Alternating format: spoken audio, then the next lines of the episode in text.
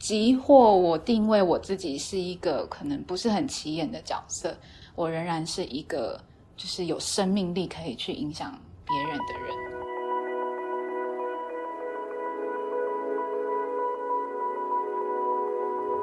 欢迎收听《质感生活》。今天我们邀请到的来宾，他的职业是一个非常需要质感的职业，那就是插画家。我们欢迎丽文。Hello，大家好，我是丽文。那我的职业是一名插画家，主要是在画儿童绘本。那丽文，可不可以请你用三个词来形容你自己？嗯，我会先形容自己是一个细腻敏感的人。对，那身为创作者，这个会是很重要的一个部分，就是感受自己。所感受的，然后把它放到作品里面去。那再来就是我从成长的背景当中，其实培养我蛮多的好奇心的。那这也是我的第二个 key words。那第三个就比较冲突一点点，就是可能跟家庭背景也有关系。我是一个比较谨慎一点点的人。嗯，这是我的三个 keyword，这样。嗯，的确，就是谨慎跟好奇心是有冲突。对，没错。所以，所以你应该是那种虽然很有好奇心，但你不见得会很冲动的去做的那种人吧？嗯，我觉得可以这样说，就是我可能在下一个很重要的决定之前，我都会想霹雳无敌久，然后也会也会认真的好好的祷告。那但是，一旦就是清楚了，就是下定决心了，然后祷告清楚了，我就会勇敢的去做。所以，我觉得谨慎这个这个特质对我而言，其实也是蛮好。我觉得创作者是很感性的，但有时候谨慎这个特质是可以拉住你的感性，让你不至于就是往前冲太快。嗯，对。那丽文可不可以跟我们介绍一下你的求学经历？我大学的时候是念服装系。嗯，那其实我从小到大都是念美术班，就是一直都是在一个画画的环境里面。会踏上服装，其实是一个很有趣的经历。就是高三那一年，报考了很多的美术系，然后外加一个服装系，但我所有的美术系都没有上，我只上服装系。然后那时候我很苦恼，因为我不想要考职考，对，所以我就去问了我的呃我的班导。那我的班导是一名美术老师，那我觉得他对我的影响非常非常的大。他那时候就跟我说，他觉得如果我对于服装是好奇的，那就去吧。这一个东西就是这个经历会变成我的养分，然后它不会白费，对，它就是一个你的过程，但是是一个很宝贵的过程。那个时候我就决定说，好，我就去试试看这样子。对，那。嗯，我觉得进到服装系的时候才发现，哦，自己真的是蛮天真的。因为我觉得服装它是一个每一个阶段、每个阶段都需要就是做到好，它才会是一个很完整的作品的一个产业。比如说，你从设计稿画好之后，那你还要经过打版，然后选布料、车缝，它才能做成一件完整的衣服。它是需要很多很多个阶段拼凑起来的。然后坦白说。我唯一做的好的阶段就是画设计稿这件事，然后可能再好一点点就是选布料，对。那那时候就是比到大三的时候，才渐渐发现到说，哎，走了一圈之后，我依然还是很喜欢画画，所以那时候我才决定，就是好像画画有可能会是我未来想要选择的一条路。那那个时候刚刚好，我有一个好朋友，他嗯决定要去。英国念书，我那时候就听了他介绍关于英国学校的事情，然后听了之后就觉得很感兴趣，就觉得哇，好特别的学习方式，对，所以那时候也就是因为他的缘故，开始做了很多的功课。那个时候其实就是看到了插画学系，对，那也是因为这样子才渐渐跟插画有就是接上轨这样子。对，那接下来就是我的研究所其实是念呃儿童绘本相关的，对，就跟我现在做的工作是非常非常的有直接关联性的这样子。嗯，插画学系是嗯硕士吗？哦，没有，我其实是先去念了一个，如果说类比成台湾的学制的话，比较像二技的课程。那那时候本来想说，我念完之后就回台湾找工作。嗯，结果我在念到一半的时候，我有一个也是班上的同学，嗯，他跟我说，哎，我看你每一次就是都会很认真的去看绘本，然后很去关注绘本，然后他那时候知道有一间学校，他就是专门做学习儿童绘本创作的科系，那那是一个硕士班，所以那时候我的朋友就说，你如果喜欢绘本的话，你有没有那个兴趣去试试看？嗯，对，所以也是因为这样子，就是才真的就是真的踏上绘本这个领域，对，算是一个很蛮有趣的里程。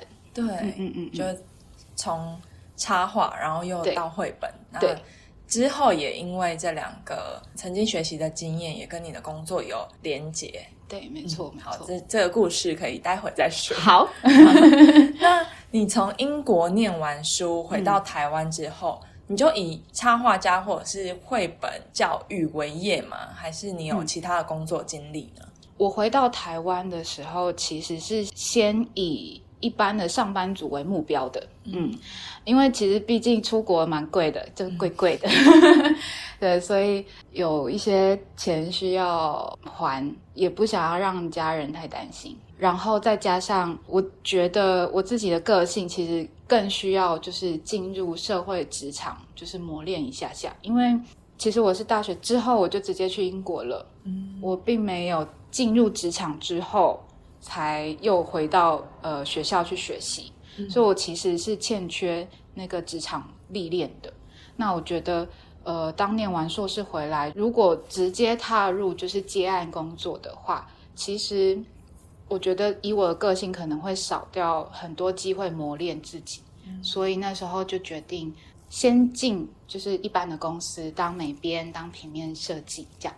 那但是我觉得很感谢神的是，那一段时间对我而言是非常非常有帮助的，就是嗯，我其实学习到了。这一个产业里面的比较多面向的事情，比如说，呃，做平面排版啊，然后还有做，我甚至有一份工作，它因为要涉涉及到展场的设计，所以我其实有做过展场设计，有做过橱窗设计，其实还有橱窗的陈列这样。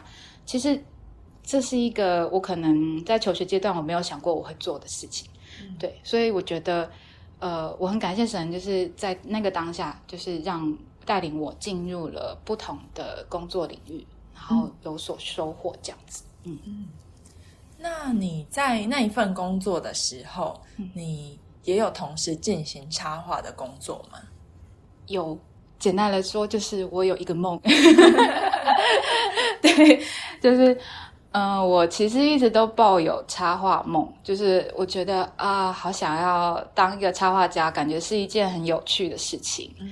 所以我那时候白天当上班族，然后可能下班之后就会有案子接的话，有这个机会的话，我就会抓住这样。嗯，所以其实也陆陆续续就是接了就是几个很不同的案子，然后我觉得那个时候的生活很有趣，因为每个案子都是独立的。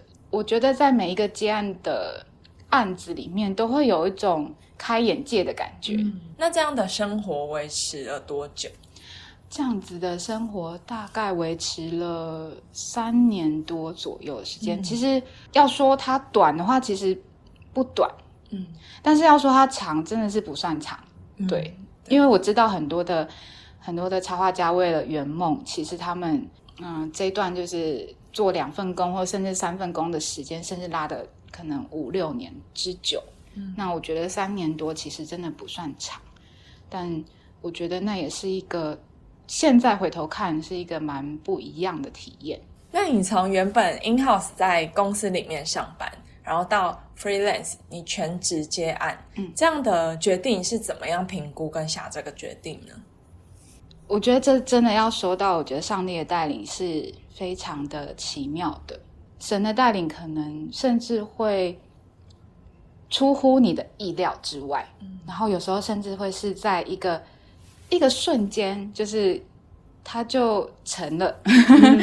对，呃，我像这样子，就是一边工作一边接案，然后持续了三年多之后，我其实，嗯，刚刚有讲到，就是我有一个梦嘛，所以我就会想说，啊，那我把年资凑满四年了之后，我就辞职，我就要去试试看结案，因为嗯，我那时候其实有一种觉得说，如果再晚一点，我就来，我就如果再晚一点，我可能就会没有勇气的感觉，嗯。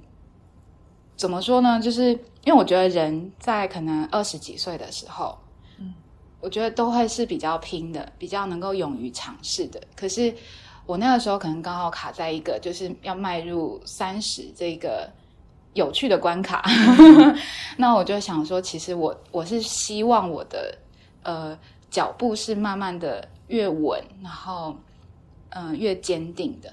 对，那所以在那之前。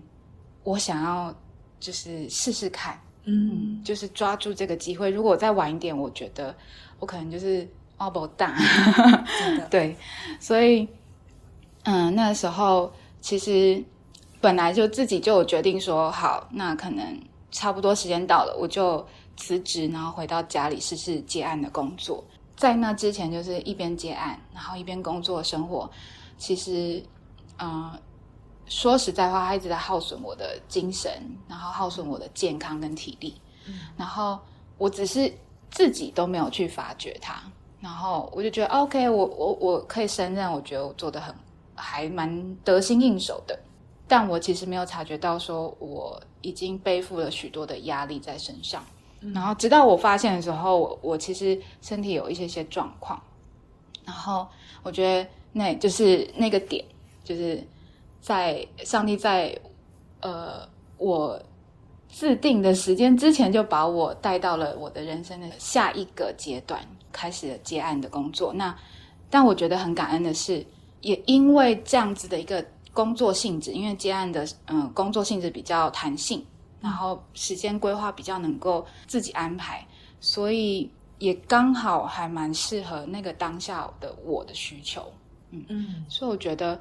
嗯，上帝的安排就是真的是还蛮超过人想象的，在那个时间点，这可能是最好的决定。对，没错，没错。嗯嗯，那自己接案其实是需要常常的主动出击，你是怎么样做一些主动出击的行动呢？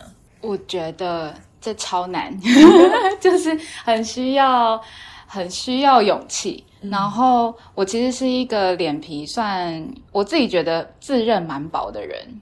所以我觉得，在一开始的时候是蛮有蛮多挑战的。那我觉得一开始的时候，我觉得很感谢神的是，那时候有很多的很多的案源是透过朋友转介过来的。对，那我觉得接案工作是很吃人脉的一个工作，然后你自己又必须要身兼就是行销，然后企划，然后创作者多重的身份，其实是很需要智慧的一种工作形态。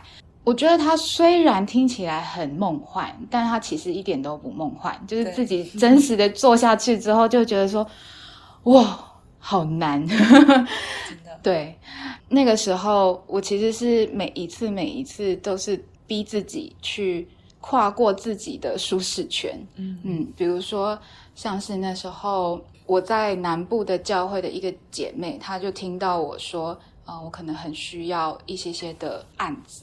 然后他那时候他在社大教书，他就跟我说：“你有没有兴趣尝试教学的工作？”嗯，然后他就说：“你你可以写企划，然后写教写教案，再附上作品集去面试这样子。”所以我那时候就嗯，好，祷告祷告，OK，那我就去试试看，就等于是突破了自己的舒适圈，因为我我是一个比较不善于面对群众的人。嗯嗯，我觉得很感恩的是。那份工作其实带我去了一个很不一样的地方。我觉得在教学的过程当中，接触到了很多不同年龄层的人，比如说在社大，可能就会有很多的成年人呐，然后退休的族群。那有时候也会遇到一些小朋友跟着爸爸妈妈一起来上课。那也因为这样子一个决定，然后陆陆续续又接到一些工作方的邀请。那那些主要都是接触到小朋友，嗯，居多。那还有就是，我觉得很有趣的是，嗯，也因为这样子，我踏入一个我人生当中从来都没有预想到我会遇到的年龄层，就是国中生。对，那比如说，我觉得在那个教学的过程当中接触到的人，对我而言是一个上帝给我的附加礼物。比如说，我的社大学生，他们很多人因为都是退休族群，所以大概跟我爸妈差不多大，然后他们都会把我当成女儿来疼。然后，比如说有一个爷爷。他就是知道我很喜欢吃拔辣，然后他每一次都会带一小袋的拔辣来上课，然后就偷偷的，就是在上课前说：“老师最有力。”这样，然后给我吃这样。或者是我遇到小小孩的时候，印象很深刻的是有一次工作坊结束，然后那个小朋友他是一个很安静，但是他很有自己想法的小孩。那天我可能带他们做自己的一本小小的绘本，然后是关于长发公主的绘本。嗯，然后他在做的时候，他就说他想要把这本书可以提着走，所以他自己为那本书做了一个手把，哇，像公事包一样可以带走这样。然后我看了就觉得哇，好惊喜哦！然后我就跟他说：“你做的超棒的，老师很喜欢这样。”我觉得最大的收获是那一天下课的时候，嗯，他。很害羞，有点扭捏的走到我的旁边，嗯，因为那是一个亲子共学的课程，所以他他的妈妈就陪着他一起来，然后他妈妈就当他的翻译官，然后他妈妈就说：“老师，他有话要跟你说。”然后我就凑近那个小朋友，然后那小朋友用极细小的声音说：“老师，我喜欢你的课。”然后我就觉得，哦，今天值得了这样子，对我就觉得哇，好感恩哦，然后好温暖这样。再就是，比如说刚讲到我一辈子可能都没有 想过会踏入的国中生的教学，我觉得一开始会有点不知道该怎么做，嗯，可是后来发现，哎，跟他们开始建立起关系。然后变成朋友之后，他们会跟你分享他生活当中的一些有趣的事情，或者是他的烦恼。那时候班上有一个小朋友，他就是比较像是那种大姐头型的人，嗯对。然后他很好玩哦，他每次来都会嘴里含着一根棒棒糖，然后 然后后面跟着几个几个小朋友，国医生这样。可是我觉得他很直率，很可爱，他都会跟你报告说那个班最近谁谁谁发生什么事情。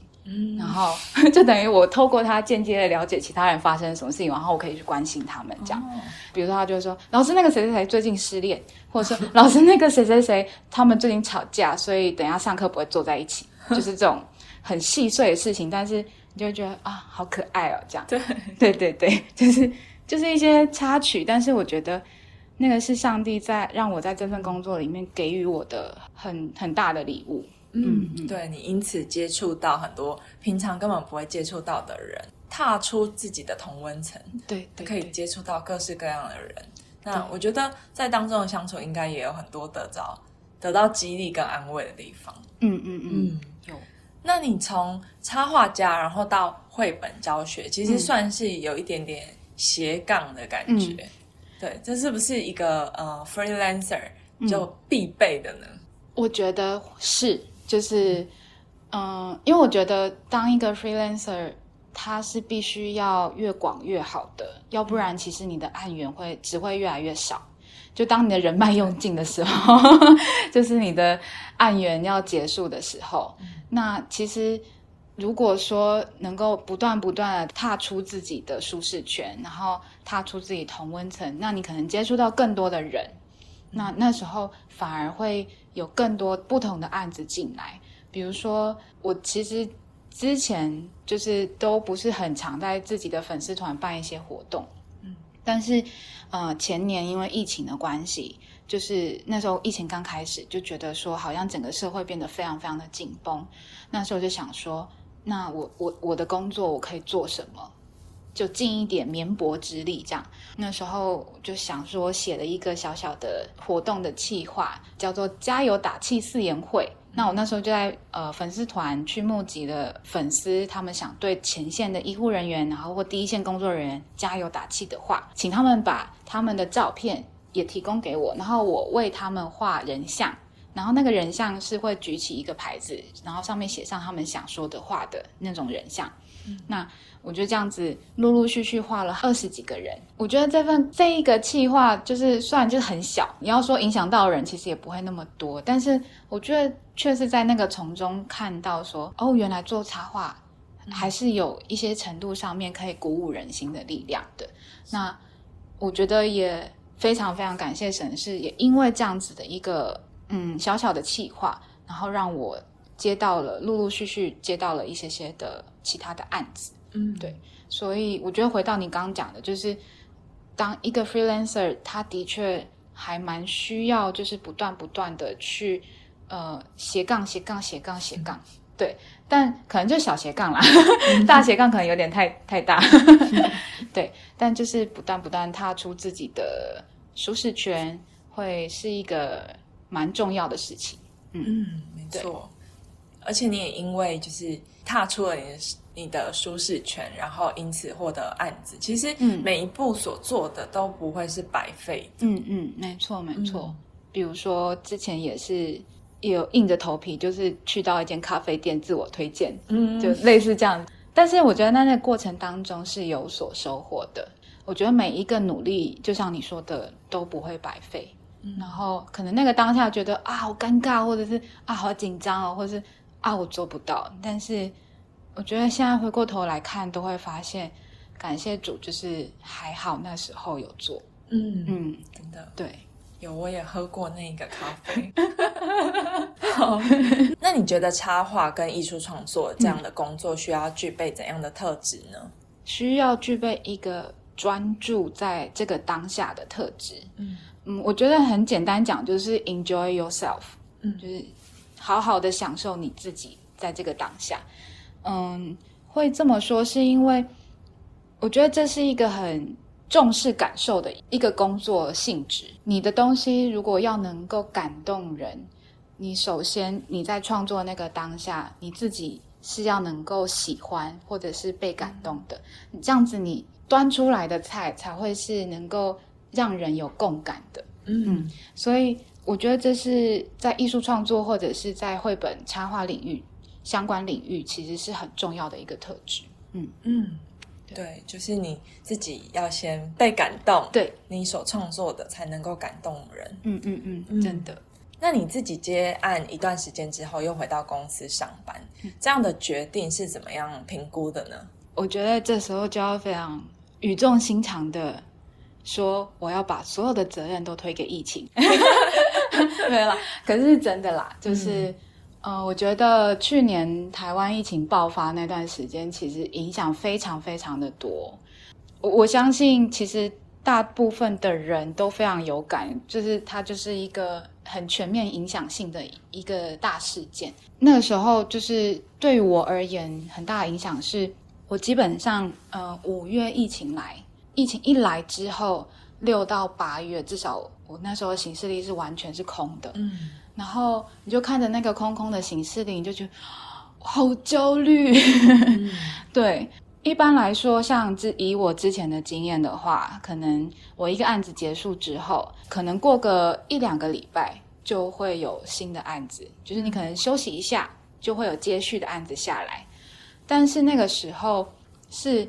完全没有，就是可能前上一份案子结案了，那接下来是两到三个月的大空窗。嗯，呃，原本就是五月之后要继续进行的教学工作，也因为疫情一来，就是完全不能做。嗯，我觉得那时候的影响非常非常的大，因为这样子，我开始在思考说，啊，我的下一步该怎么做？就是我难道要继续的接案下去吗？还是我可以有？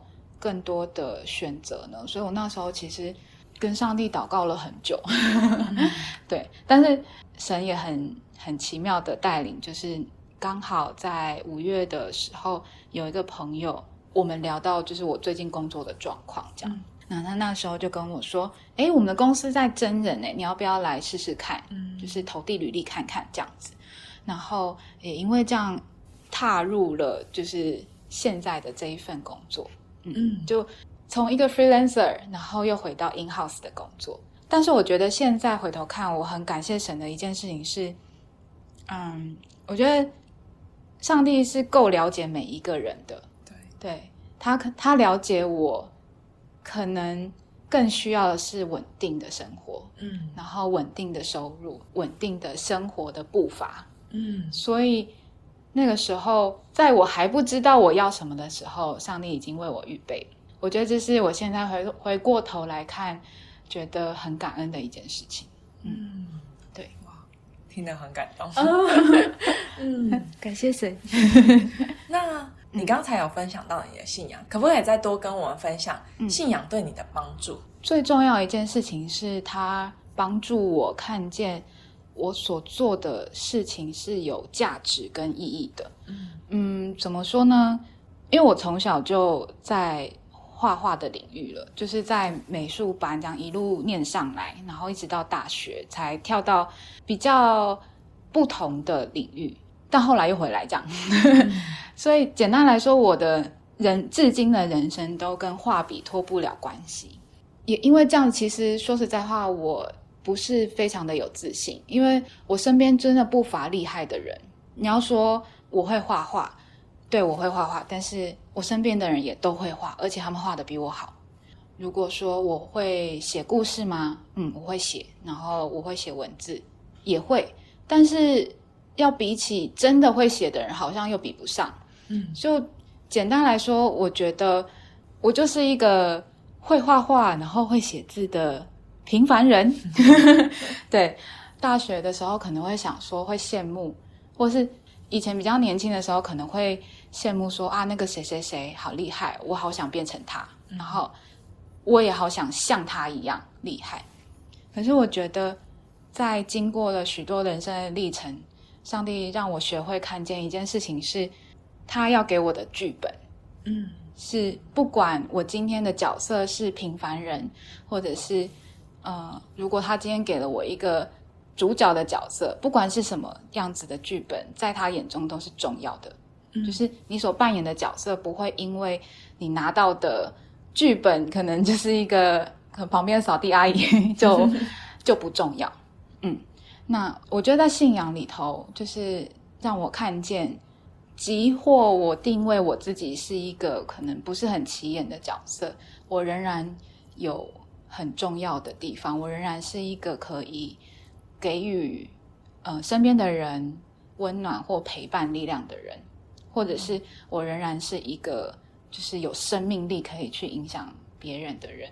那我觉得可以不用说什么非常的呃伟大，对，就我可能人生至今就是没有非常伟大的事情，但是我觉得那一份平凡，既然是上帝所给予的，那我觉得那也是一个很重要的职分。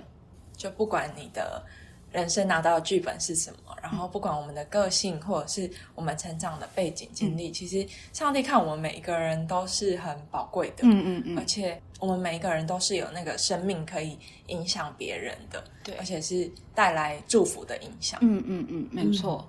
我记得很久以前有听过，就是教会的姐姐分享，就是她说，上帝使用厉害的人，但他也使用平凡的人。可能厉害的人的历程不一定能够打动平凡的人，嗯可是平凡的人的历程是可以影响平凡的人。嗯那我觉得这是上帝在呃，我可能在反复的就是羡慕别人，然后还有呃努力的脱离羡慕的那个成长过程当中，渐渐的让我学会的事情。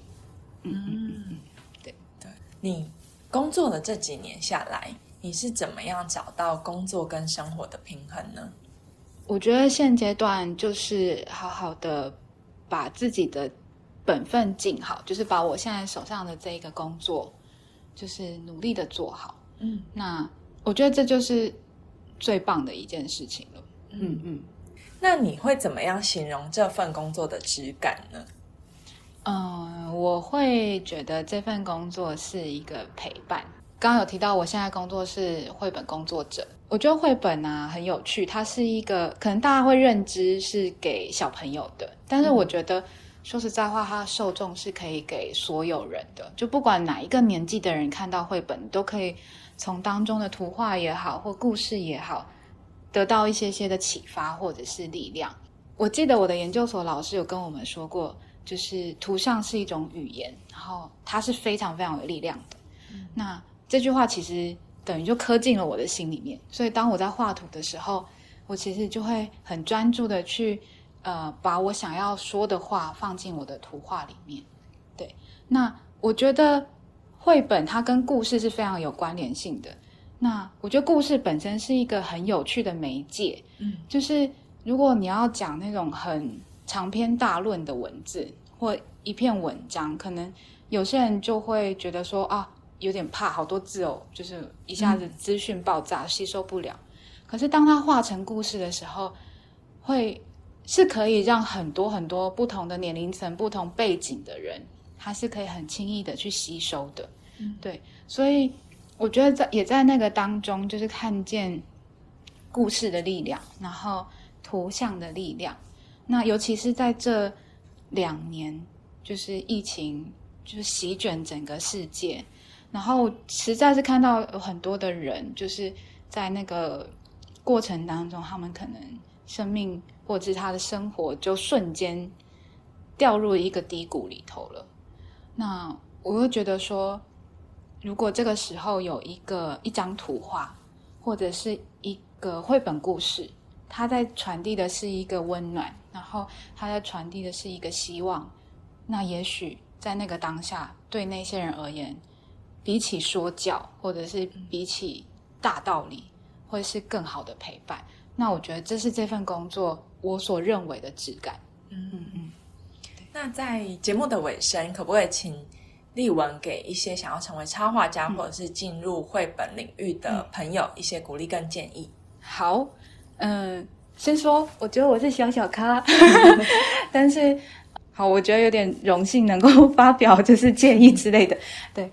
嗯，我想说的是，如果说你喜欢这样子的一份工作内容的话，那我觉得首先还是需要热情啦，就是你要真的喜欢你所创作出来的东西，或者是你所说出来的故事，才会真的触摸到人的心。对，那我觉得热情是最主要的。那当然，我觉得还有一个很现实面的，就是不管是。呃，当 in house 或是当 freelancer，他都会有他的辛苦的地方。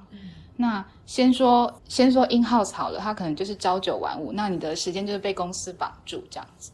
好，但是若要说 freelancer，他可能简单来说就是时间很弹性。嗯，但另外一个面向就是你的生活跟你的工作很容易切割不开，所以我觉得不管怎么样，就是。